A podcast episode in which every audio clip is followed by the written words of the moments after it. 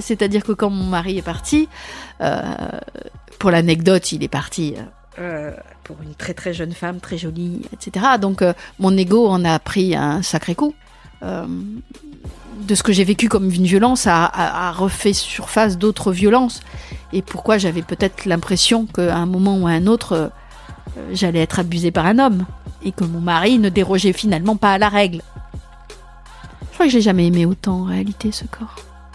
Euh, que depuis que j'ai décidé d'y revenir et de l'accepter et d'en prendre soin. Et, de le montrer euh, sans fausse pudeur ou sans comparaison.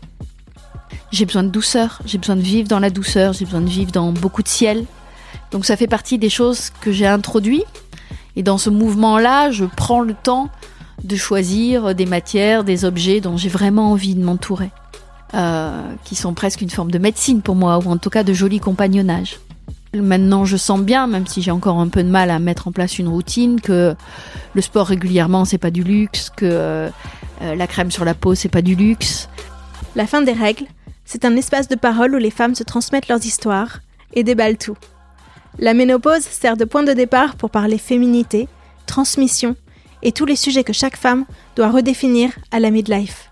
C'est un récit collectif qui se chuchote à l'oreille. La vie au travail, la vie au lit, les kilos qui ne partent plus, les nuits blanches, mais aussi la libération que cela semble représenter pour beaucoup de femmes. La fin des règles que l'on s'impose, des règles que l'on accepte, la fin des règles quoi. Allez, venez.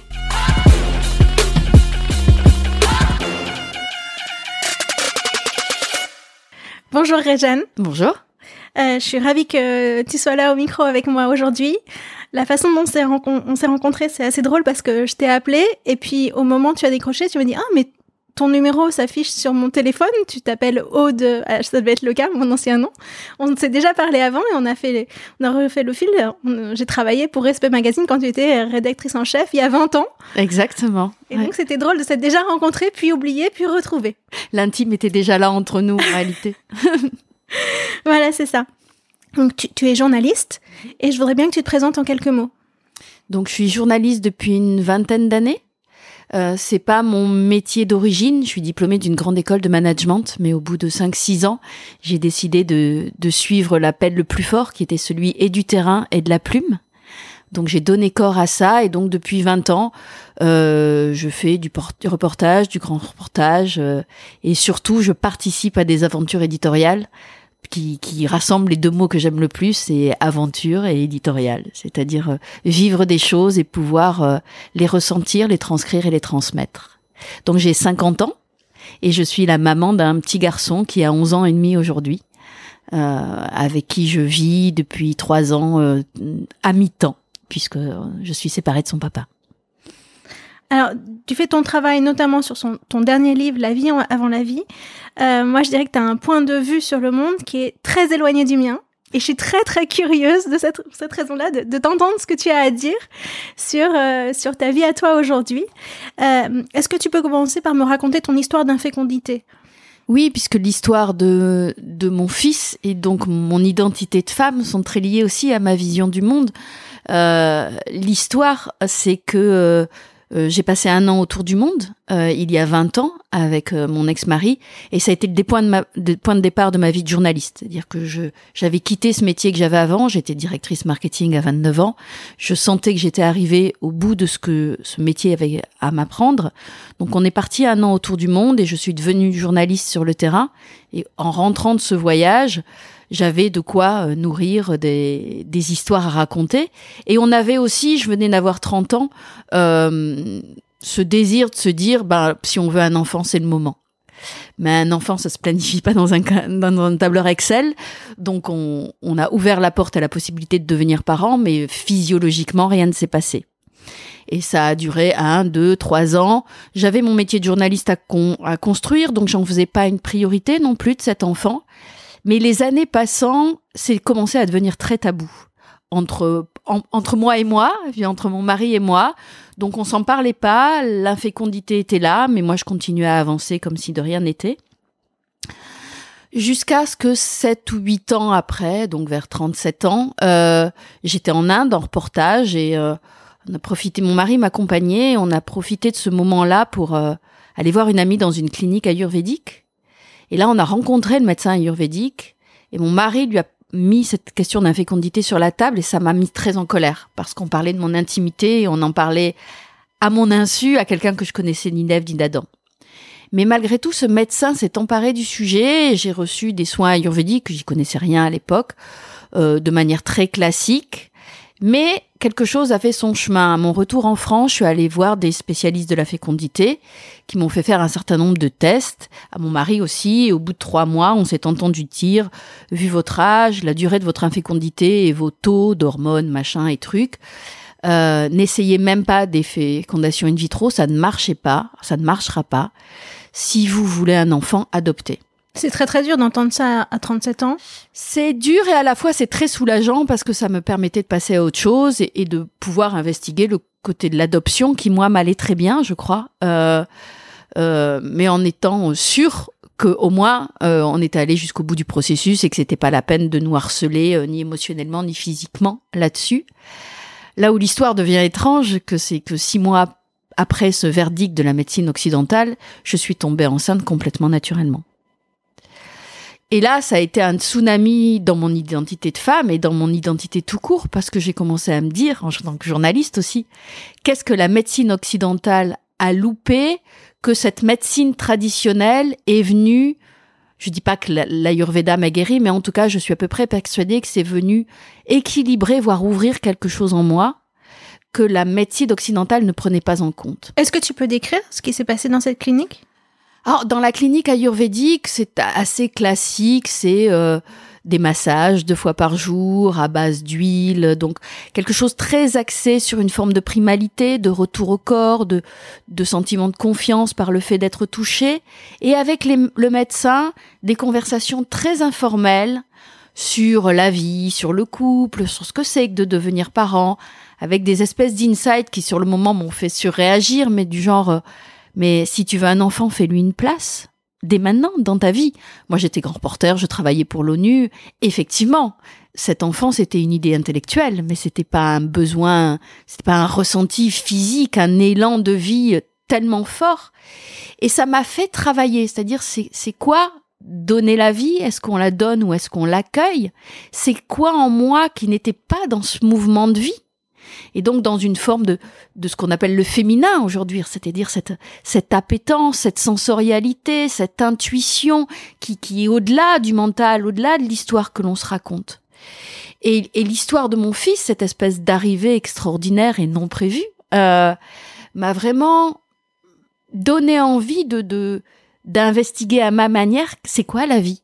Et ça vient d'où la vie? Et, et quelles, quels en sont les tenants autres que le purement biologique?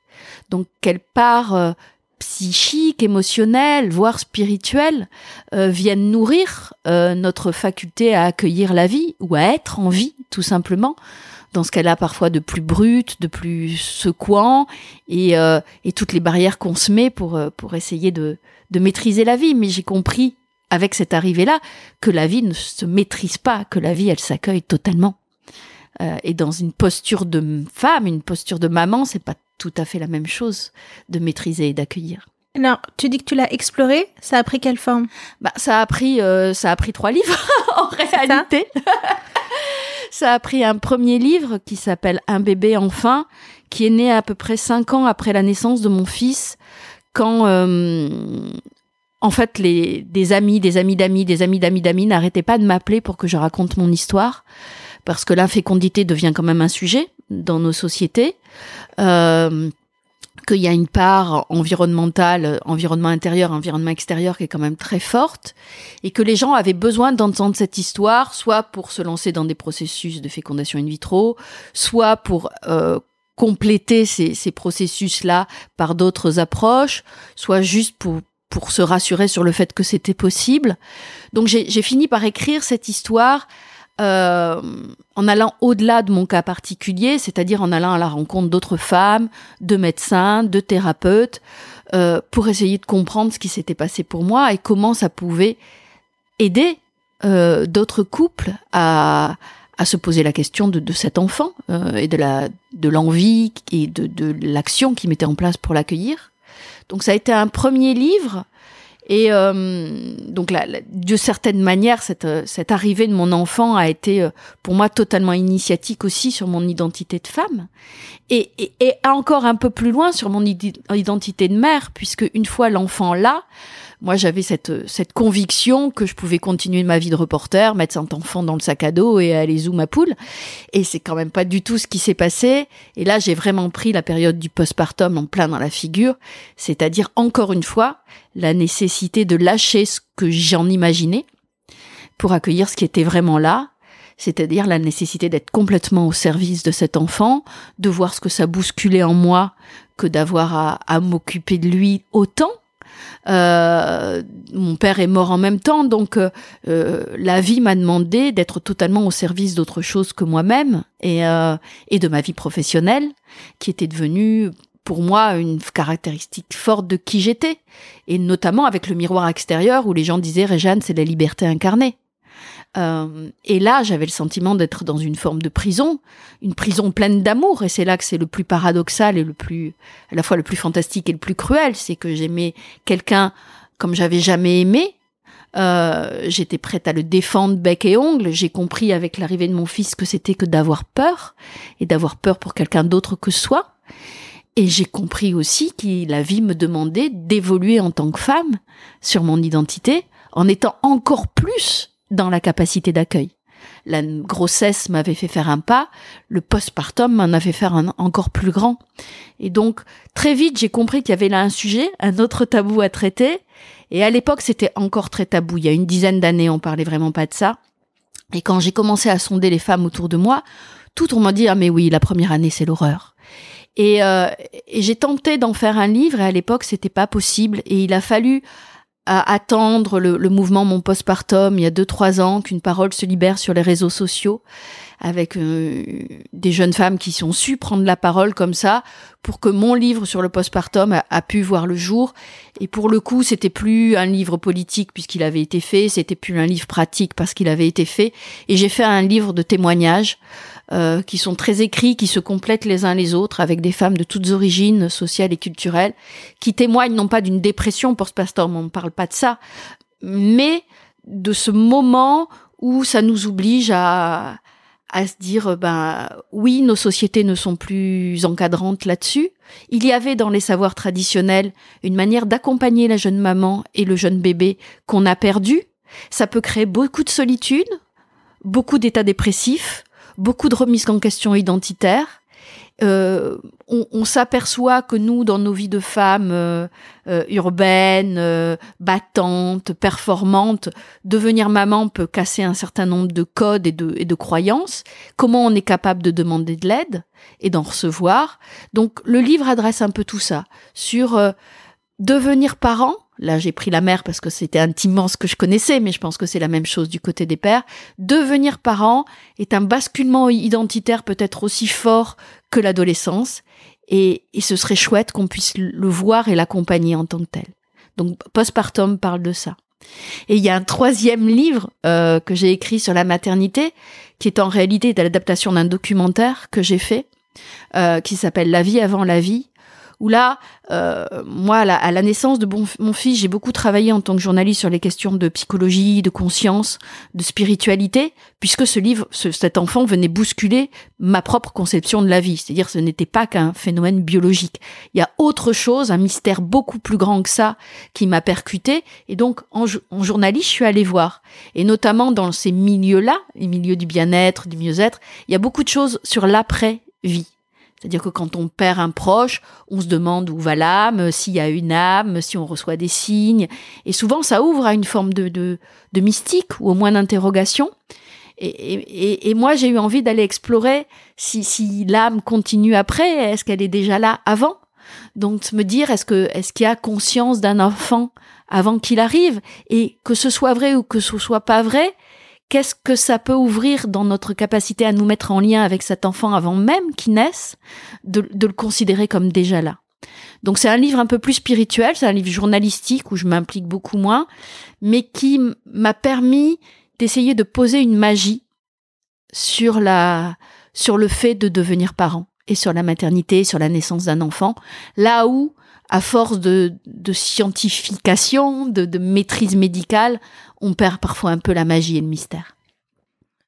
Je suis euh, épatée par ce que tu dis. Euh, tu collabores aussi au magazine Inexploré. Oui. J'ai eu l'occasion de l'avoir entre les mains parce que il y a une dizaine d'années, j'avais une amie qui me l'avait chaudement recommandé. Donc, je pense que j'avais dû acheter deux numéros et j'avais pas réussi. J'avais lâché après, je, je, je les avais jetés. J'avais dit non, mais c'est pas possible. C'est c'est quoi c'est quoi ce comment dire? J'étais mal à l'aise avec le fait d'être une personne qui lit ça. Ouais. Ce magazine a un parti pris d'aller très loin dans un certain nombre de phénomènes extraordinaires et d'ésotérisme. Euh, après, il est né aussi euh, d'une volonté journalistique de euh, de ne pas considérer les gens qui vivent des expériences étonnantes comme frappadingues.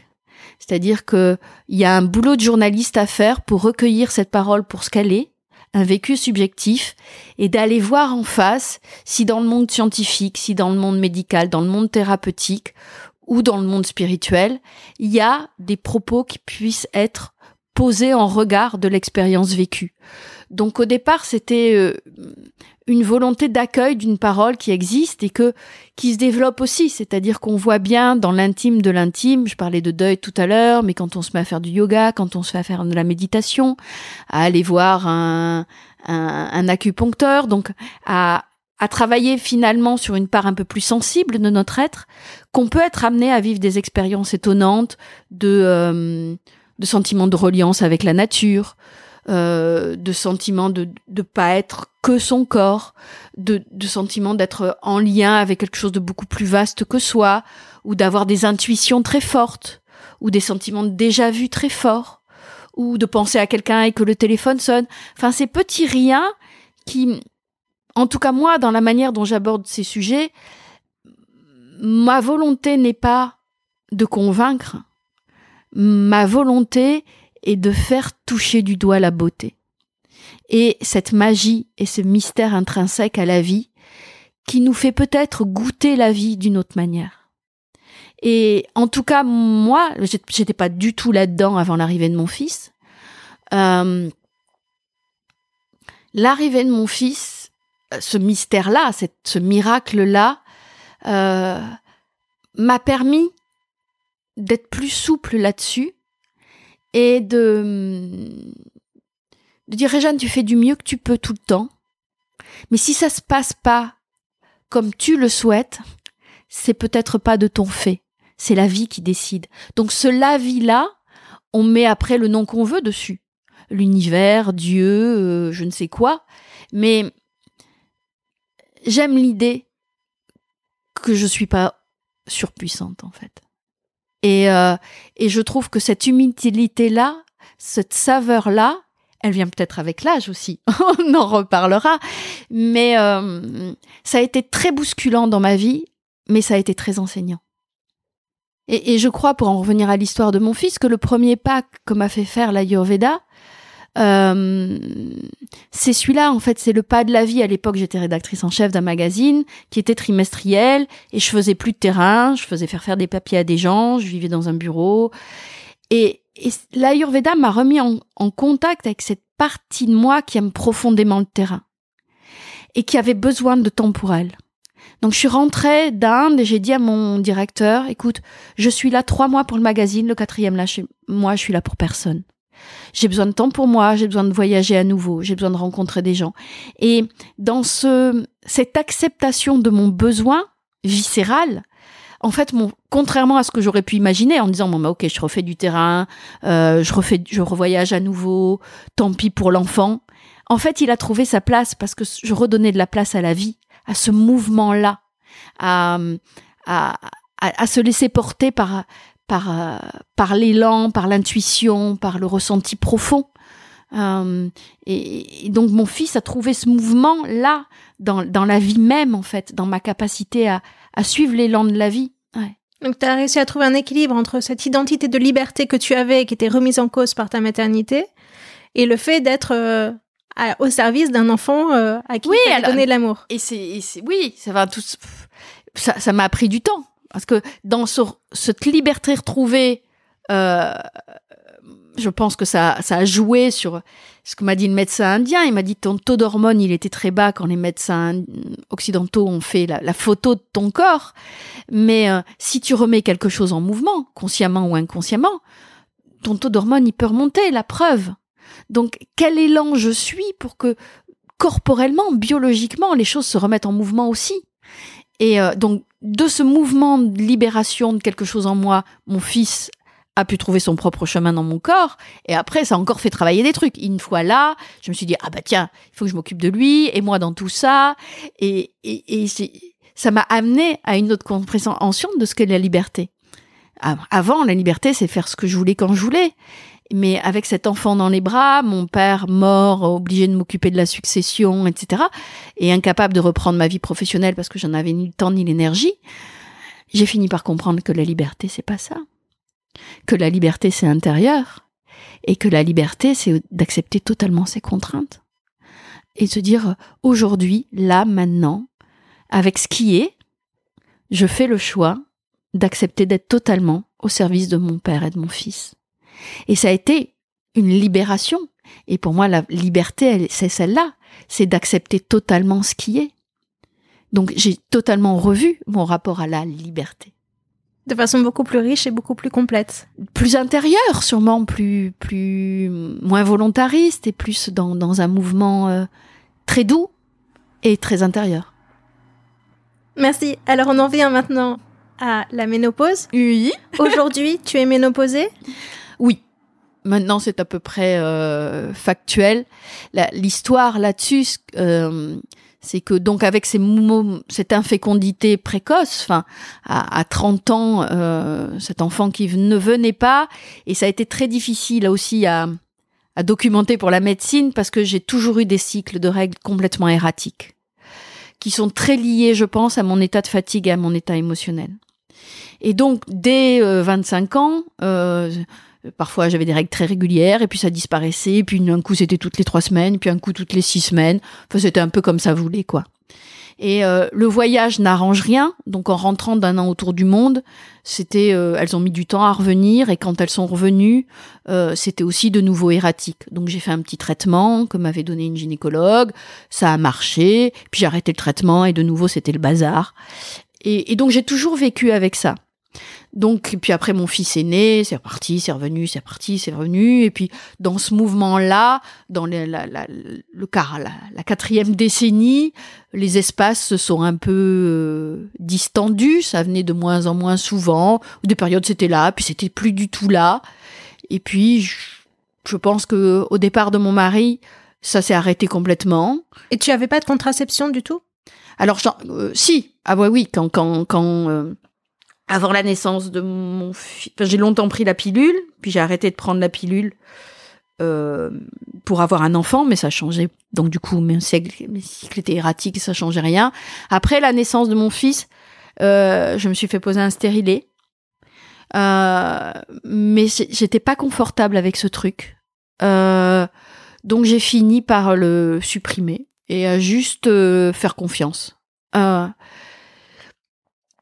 Et puis, et puis voilà. Et puis il y a depuis, je sais pas, un an, peut-être deux, euh, j'ai plus du tout de règles, non. Et donc j'ai fait des bilans hormonaux, etc. Et euh, ça semble à peu près clair que ça ressemble à une ménopause. Est-ce que tu as des symptômes liés à la ménopause? Alors c'est ça qui est surprenant, je n'ai aucun symptôme. Aucun. Euh, j'ai non. Non, j'ai pas de bouffée de chaleur. Je, sais pas si je m'arrive d'être extrêmement fatiguée, mais je le mets plus sur le compte de de la vie et de mon emploi du temps et, de mon incapacité à me, à me, garder des moments pour moi que qu'autre chose. Non, j'ai vraiment pas le sentiment d'avoir euh, d'avoir des symptômes de ménopause en tant que tel. Je commence à voir les petits signes de la femme vieillissante. Euh, ou euh, ce dont je me fichais royalement jusqu'à maintenant, c'est-à-dire l'entretien de ma peau, euh, euh, les articulations qui, qui, qui couinent un peu, etc. Euh, autant de, de signes de, de, vieillissement ou de choses qu'une dame doit censée est censée prendre soin. Tout ça, je m'en suis royalement fichu jusqu'à maintenant où ces signes je les vois, donc c'est pas rien. Voilà. Euh, la sécheresse de la peau et les douleurs articulaires, c'est lié à la baisse d'hormones dans ton corps. Exactement, ouais. Mais je l'ai, j'ai jamais fait le lien en tant que tel. Euh, là, c'est quand même assez nouveau que je le vois Mhm. euh, dans la sécheresse de la peau, dans euh, un bras où ça, ballotte un peu plus qu'avant, enfin ce genre de choses. Et surtout une Jusqu'à présent, ça fonctionnait tout seul. Maintenant, je sens bien, même si j'ai encore un peu de mal à mettre en place une routine, que le sport régulièrement, c'est pas du luxe, que euh, la crème sur la peau, c'est pas du luxe. Pour le Euh, confort de la peau? Oui, pour le confort de la bonne femme. Ah oui, oui, bien sûr. Euh, pour le confort de la peau et puis parce qu'il est temps que j'en prenne soin. Euh, voilà, il y a, y a- je crois qu'avec avec ça, avec ce ralentissement du corps, euh, hum, vient la prise de conscience du besoin de prendre soin. Et pour le coup, cette fois-ci, non pas de l'extérieur, non pas de mon fils ou de mes proches, mais bien de moi. Donc euh, ça accentue encore davantage ce mouvement d'intériorité. Euh, si je vois le fil de cette vie, il y a une très forte extériorité euh, sur le monde, sur les autres. J'ai consacré ma vie à parler des autres. Et puis mon fils m'a fait rentrer un peu plus dans le cocon avec euh, un noyau familial, un enfant, un mari, quelque chose dont il faut prendre soin, qui est déjà plus proche. Et là, là euh, je viens, j'ai eu 50 ans en juillet, donc c'est tout frais pour moi et c'est quand même pas rien, euh, ce nouveau 5 devant le zéro. Ça accentue le mouvement d'intériorité en disant maintenant c'est de toi davantage. Mon fils en plus a 11 ans et demi, donc il commence à voler vraiment de ses propres ailes. Il est autonome sur plein de choses. Et euh, encore plus ce mouvement d'intériorité où euh, ben, c'est de toi maintenant dont il s'agit. Euh, c'est de tes choix perso sur ces quelques années qui te restent. euh, comment tu te mets vraiment à ton écoute, biologiquement, émotionnellement, professionnellement euh, il y a moins à prouver et il y a plus à, à en, oui, à prendre soin, à, à, à savourer et à, voilà, à, à mettre encore et encore euh, un peu de beauté. De la beauté. Oui, euh, de la beauté dans le geste, tu vois, si, si euh, une forme de délicatesse en tous les cas vis-à-vis de soi, euh, ce que ce que je ressens euh, quand on se fatigue plus vite, quand la peau est moins souple, quand on a besoin de s'entretenir, euh, euh, quand on voit bien aussi que euh, socialement il y a y a une course à l'échalote que j'ai plus envie de jouer. Euh, c'est pas que je suis dépassée, c'est que ça m'intéresse même plus en fait euh, d'être dans ce qui se fait, euh, ce qui se doit se dire, les outils, les machins, les trucs. C'est même pas que je me sens dépassée, c'est que ça ne m'intéresse pas.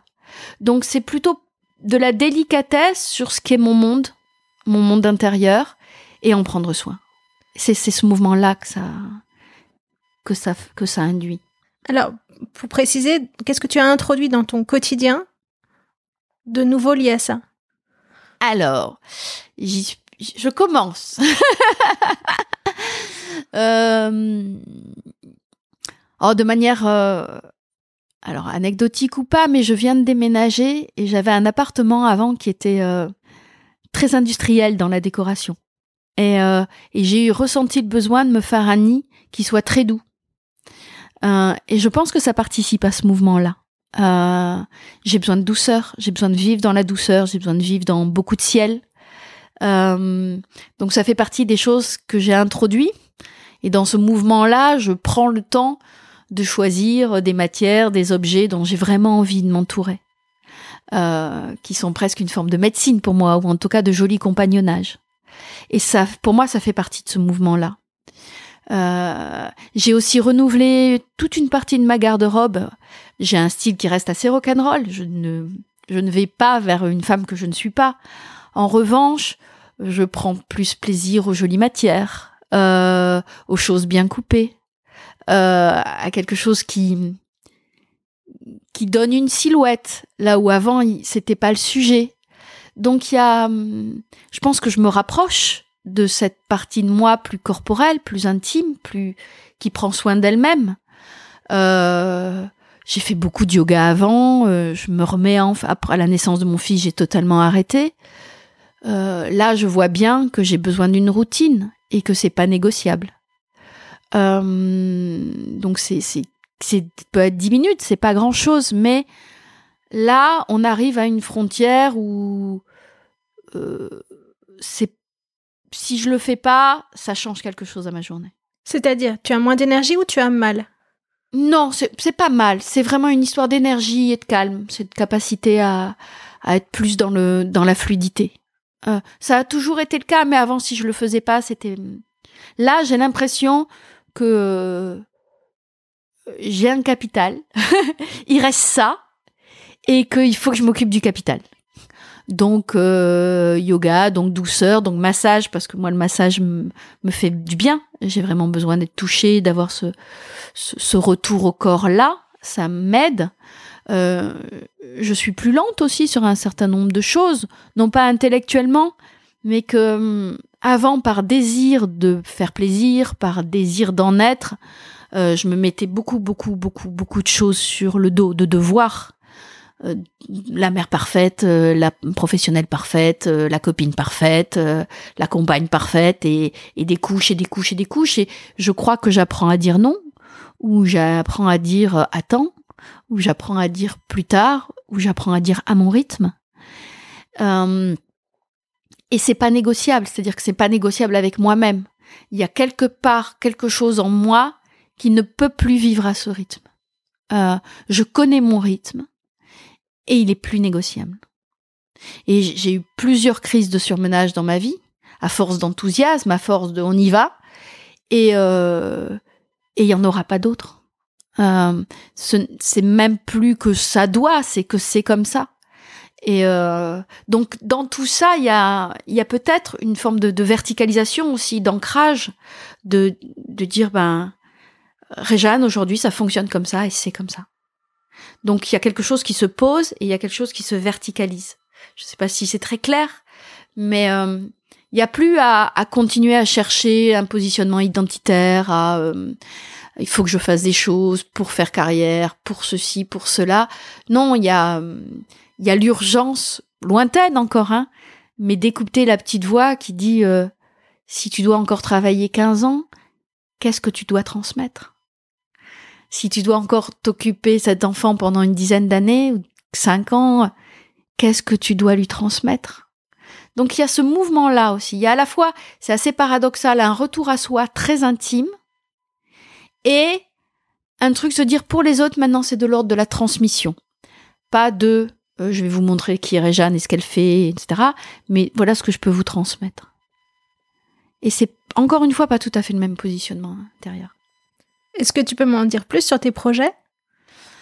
Euh, oui, alors c'est un peu balbutiant encore. Disons que je, je vais aujourd'hui prendre du temps euh, pour avoir toujours une œuvre un peu longue, c'est-à-dire pas euh, courir les, articles à écrire et les choses à faire pour d'autres. C'est génial parce que c'est ça qui me fait vivre et puis ça me met en relation, ça me fait travailler sur des sujets que j'aurais pas imaginé si c'était juste parti de moi. Mais en revanche, j'ai aujourd'hui euh, trois, quatre projets de films euh, qui me tiennent à cœur de mettre en place, qui sont beaucoup autour du thème du, du soin, euh, de la guérison et du lien. Je crois que finalement, euh, mon œuvre, elle est beaucoup là-dessus, sur comment on se met en lien avec les choses et avec les gens. donc c'est là-dessus que je travaille et que je prends le temps de travailler. Donc je, très concrètement, j'ai un projet de film sur une, ville en Inde auquel je suis très attachée qui s'appelle Bhopal et qui a été victime il y a 40 ans de la pire catastrophe industrielle de l'histoire. Et sur ce terreau-là, qui est un terreau de cynisme, puisque les victimes, le terrain n'a jamais été dépollué et les victimes jamais indemnisées, donc les gens continuent à être malades, un homme a mis en place il y a 20 ans une clinique qui soigne les victimes par le yoga et l'ayurveda, donc des médecines naturelles, avec des résultats étonnants. Et pour moi, c'est un magnifique paradigme de qu'est-ce qu'on peut imaginer face à la, aux dérives de la société industrielle et, à, et remettre au cœur de nos vies le lien euh, et, l'intelligence du cœur et l'intelligence de la nature et l'intelligence du corps. Euh, donc c'est le genre de sujet sur lequel je travaille actuellement et finalement c'est ça qui me nourrit. C'est euh, ouais notre capacité à à, guérir d'une certaine manière, au sens large du terme guérir, c'est-à-dire à être en paix euh, et en amour avec avec soi, avec ses proches et avec ce qui nous entoure, aussi déstabilisant que ce soit. Ok, donc des films pour euh, pour la suite, des, films sujets pour la suite, des livres sûrement, euh, mais je les vois pas encore. Euh, des podcasts peut-être. En tout cas, d'autres manières de raconter des histoires, parce que j'ai aussi compris au bout de 20 ans de vie professionnelle que que j'étais avant tout une conteuse.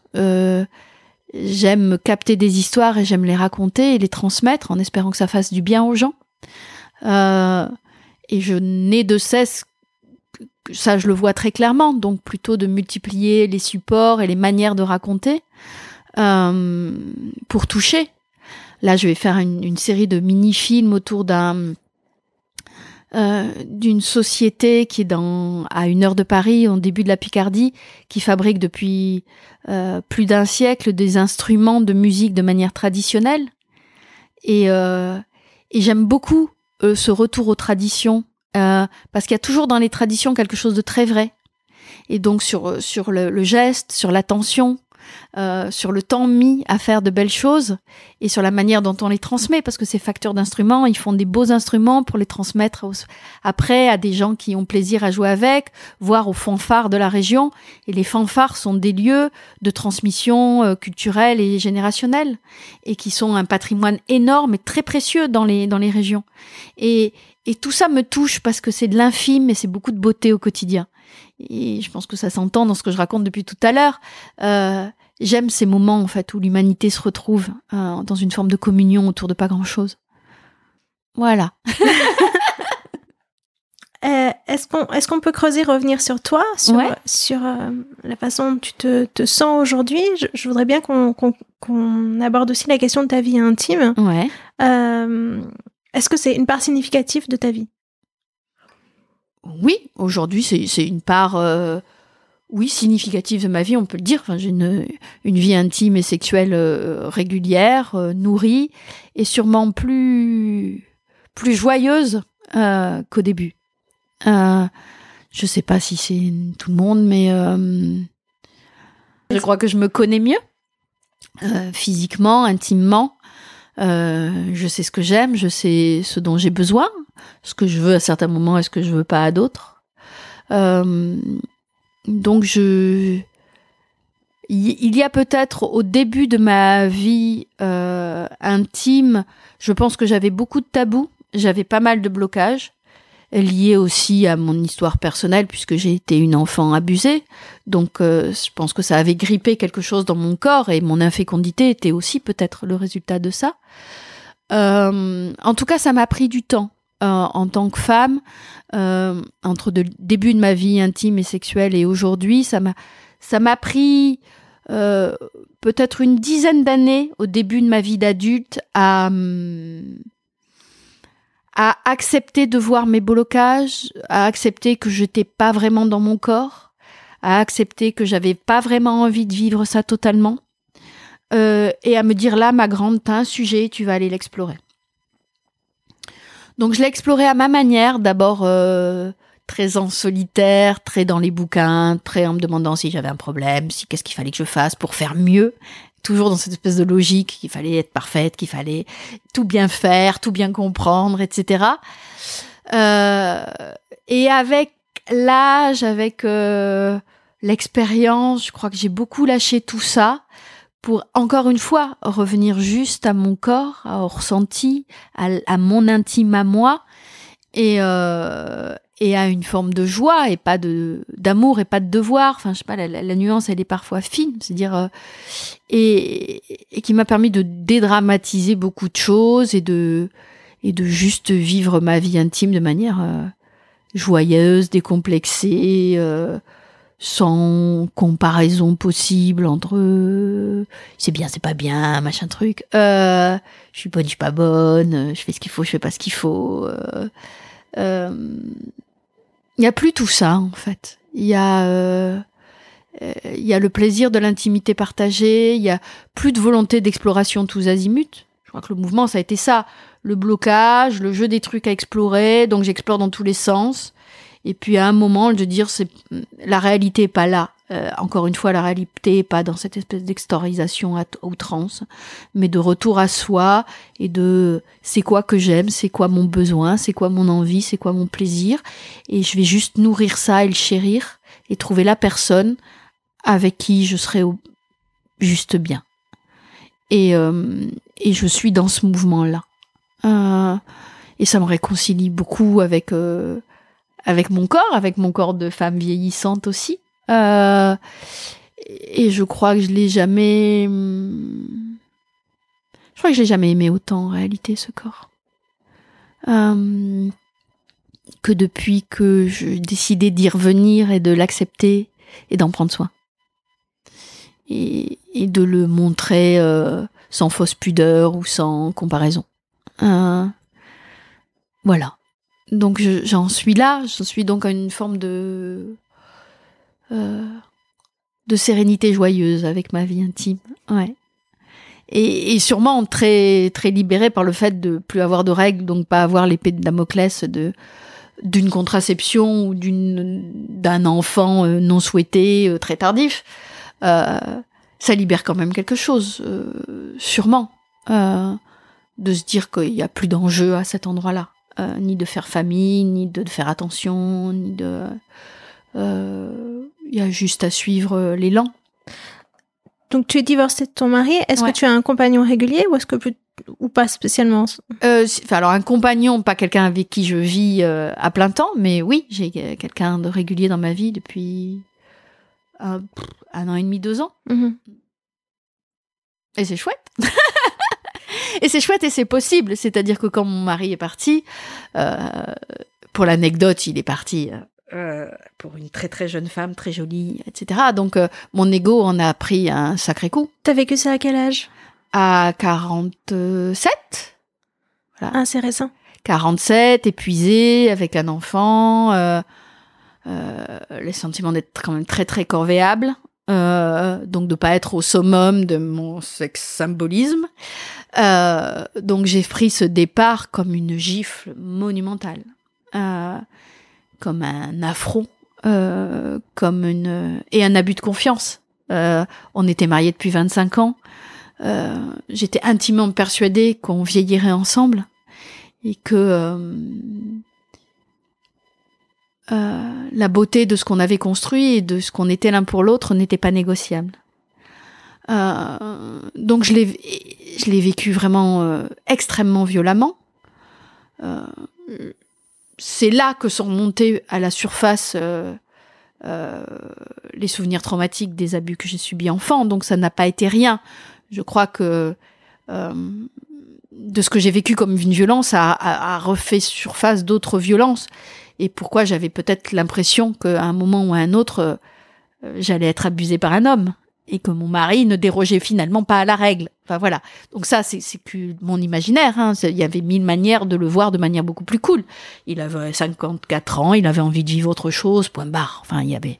Mais ça a été beaucoup plus violent dans ma vie de femme.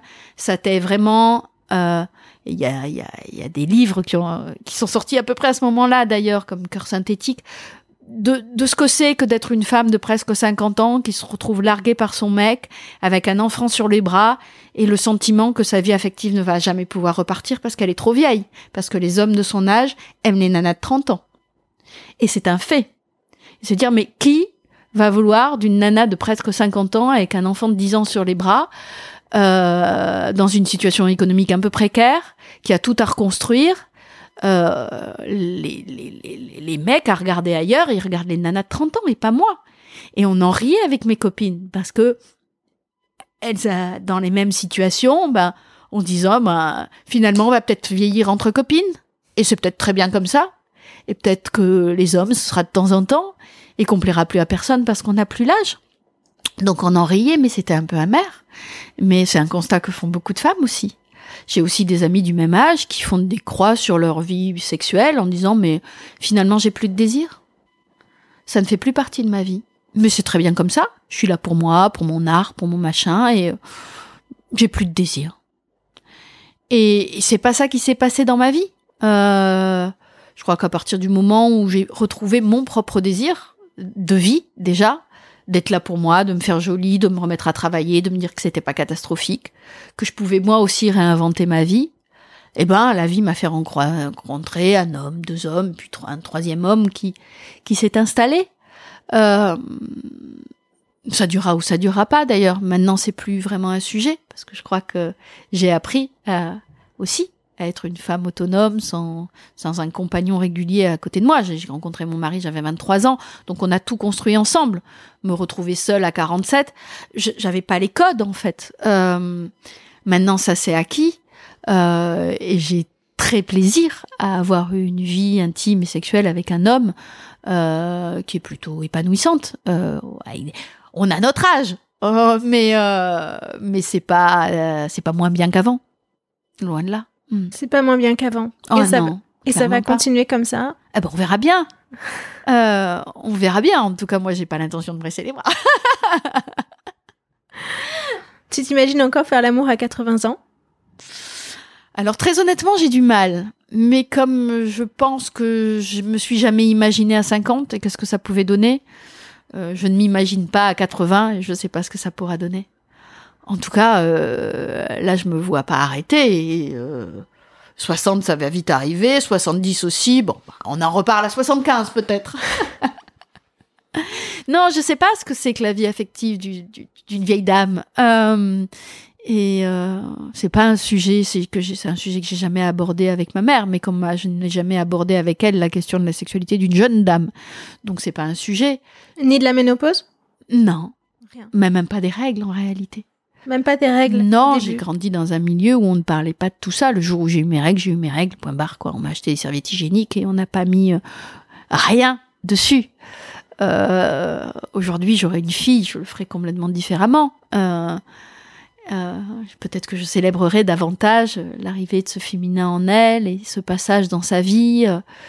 euh, mais chez moi, c'était pas un sujet, en fait. Jamais, rien. Euh, ni euh, le changement du corps, ni la puberté, ni euh, le mariage, ni la vie sexuelle, ni la métopause. Euh, je sais pas si c'est de la pudeur ou si c'est que euh, ni ma mère, ni mon père, ni personne n'a jamais considéré que c'était important d'aborder ça avec nous et qu'on ferait bien notre propre chemin. Euh, mais c'est un fait. Donc non, je sais pas. On verra. T'as commencé à quel âge à te faire tatouer? J'ai commencé à me faire tatouer à 23-24 ans, en fait, quand je suis quand je suis arrivée à Paris pour prendre mon premier job et que mon compagnon est assez vite venu s'installer avec moi. Et pour moi, on était vraiment là, enfin, j'étais là au tout début de ma vie d'adulte et j'ai ressenti ce besoin de l'inscrire dans ma peau. Et toute ma vie, il y a eu des moments où j'ai res- ressenti le besoin d'inscrire une période ou une, moins un saut identitaire dans ma peau. Donc il y a eu ce premier tatouage qui est sur mon épaule, qui est euh, une forme de, de soleil ou de, de fleur, qui est le début de ma vie d'adulte, et cette forme de, de, de, de rayonnement un peu pétillant qui était la jeune femme que j'étais à l'époque. Euh, après, pendant le tour du monde, on a passé un mois à l'île de Pâques et j'ai rencontré le tatoueur de l'île de Pâques. Et il était évident pour moi à ce moment-là qu'il fallait que j'inscrive ma vie de voyageuse, au sens large du terme, euh, dans la peau. Donc j'ai la, la tortue sacrée de l'île de Pâques euh, tatouée sur la cheville. Et c'est mon rappel à l'ordre de, de l'aventure et de vas-y, euh, la vie t'attend. Euh, après, à la naissance de mon fils, euh, pendant la grossesse, j'ai dessiné une fleur de lotus et il était évident pour moi qu'à sa naissance, j'ancrerais mon identité de mère et cette fleur de lotus dans la peau, donc elle est autour de mon poignet. Et après, j'ai toujours l'intuition qu'il y aura de nouveaux tatouages, mais j'y vais jamais tant que c'est pas évident que ça correspond à quelque chose et que c'est le moment. Et, euh, peut-être deux ans après le, départ de mon mari, euh, à cette époque-là, je portais les cheveux blancs depuis trois quatre ans et, euh, et j'ai eu ce, ce sursaut de vie en me disant bon, ben, on arrête de pleurer, on arrête de geindre, ta vie t'attend. Euh, donc et, et là, voilà, là, une autre Réjeanne a fleuri qui s'est dit bah allez hop, on se remet les cheveux en noir et euh, et on on, se- on change de garde-robe et on y va, on repart, on repart comme en 40. Et là, à un moment, euh, deux tatouages étaient était présent et c'était le moment et il fallait que j'y aille. Et euh, j'ai, euh, je me suis fait tatouer. Il y a longtemps que je l'avais dessiné, mais c'était pas le moment. Et là, ça l'était. une branche de cerisier japonais qui part de mon pubis et qui monte jusqu'au haut de mon dos.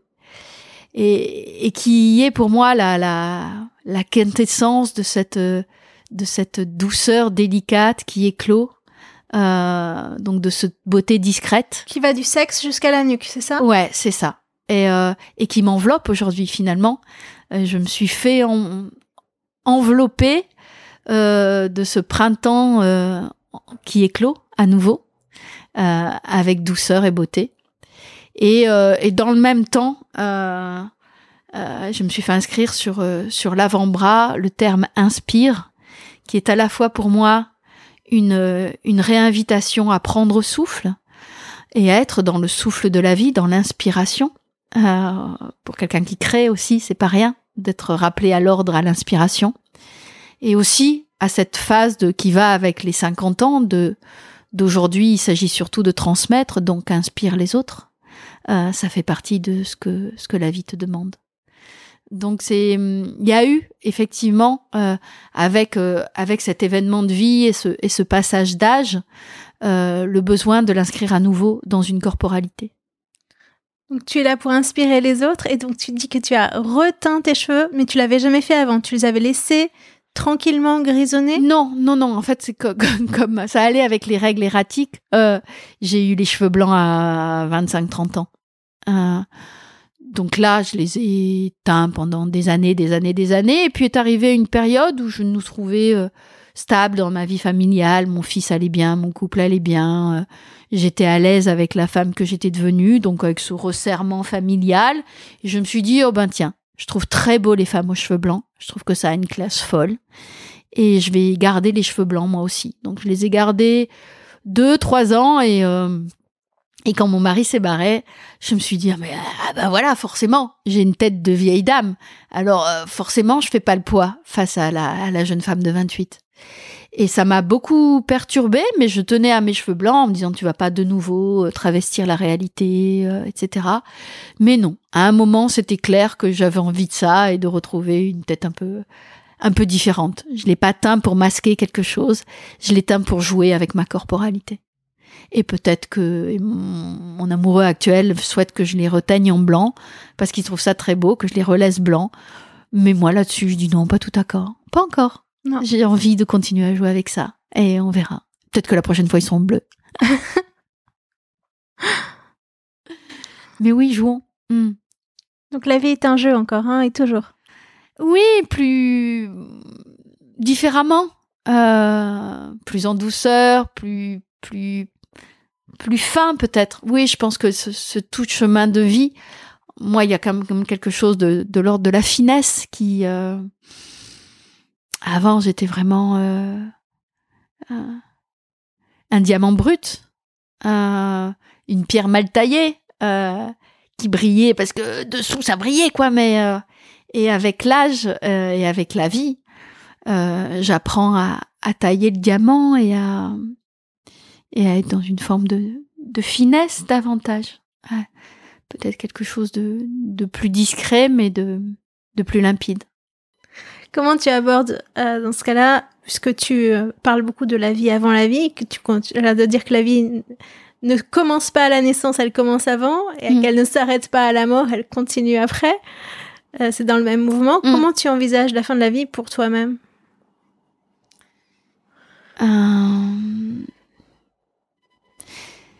La mort n'a jamais été pour moi une question angoissante. Euh, je me souviens très bien euh, quand on était pendant notre tour du monde, j'avais donc 29 euh, ans. Au bout de trois mois de voyage, j'ai dit à mon compagnon "Écoute, si ma vie doit s'arrêter là, je suis contente de ce que j'ai bâti jusque-là, et ça peut s'arrêter." Et je pense que je le pensais sincèrement. L'arrivée de mon fils a un peu rebâti les cartes parce que tout d'un coup, il fallait que je sois là pour quelqu'un et que c'était important d'être totalement dans la vie pour accompagner cette vie le plus longtemps possible, aussi longtemps qu'il aurait besoin de moi. mais c'est un sujet sur lequel on a toujours plaisanté avec mes parents. Là, pour le coup, ils étaient organisés, euh, ils étaient inscrits à, enfin ma mère l'est toujours puisqu'elle n'est pas morte, mon père est mort, euh, à l'association du droit de mourir dans la dignité contre l'acharnement thérapeutique. Ils avaient préparé euh, leurs obsèques, etc. Donc il y a une, une, capacité à regarder le sujet en face dans ma famille qui est réelle et, euh, et que j'ai totalement intégré. Donc aujourd'hui, je me dis que j'ai encore deux, trois trucs que j'aimerais faire pour transmettre, une forme de sensibilité que j'ai envie de continuer à partager. J'ai pas envie de souffrir pour mourir, mais je fais pas un drame d'une disparition de Réjeanne de la surface de la planète. Euh, euh, je sais pas s'il y a une vie après la vie. Euh, je crois que le mouvement de la vie est là inexorablement. Euh, et donc je l'histoire Réjeanne s'arrêtera, euh, mais la vie continuera sous mille autres formes d'histoire. J'aimerais, euh, dans ce mouvement de douceur qui commence à m'habiter, de soins et de... Euh, je crois qu'il y a, l'envie d'aller vers la mort avec délicatesse et sérénité encore plus, pour pouvoir l'accueillir tranquillement et, si possible dans une forme de, jolie lumière. Mais euh, euh, j'ai voilà, je me voile pas la face que ça peut s'arrêter du jour au lendemain. Et, euh, et je ne surinvestis pas le fait non plus qui est un après ou une réincarnation, etc. Je n'en sais rien. Mais euh, l'histoire est Jeanne, c'est un tout petit bout de l'histoire euh, de l'humanité euh, absolument ridicule. Et on va pas en faire un drame non plus, quoi. Mais je t'en remercie. Je t'en remercie beaucoup. Je sais pas quoi ajouter. J'adore ton témoignage. j'ai pas envie de te poser d'autres questions. J'ai tout aimé. Merci beaucoup de ton écoute. Merci, Réjeanne. Merci à toi. Merci à tous pour votre écoute. Je dis tous, mais c'est surtout toutes, puisque vous êtes une grande majorité de femmes à me suivre. Si vous souhaitez euh, poursuivre l'expérience La fin des règles avec moi, vous pouvez vous connecter à mon compte Instagram La fin des règles, ou bien me suivre sur LinkedIn. Sachez que j'ai une newsletter sur Kessel et vous pouvez également vous abonner pour suivre la newsletter. N'hésitez pas à me laisser un message sur un des réseaux pour me dire ce que vous avez pensé de cet épisode. Un grand merci, à très vite.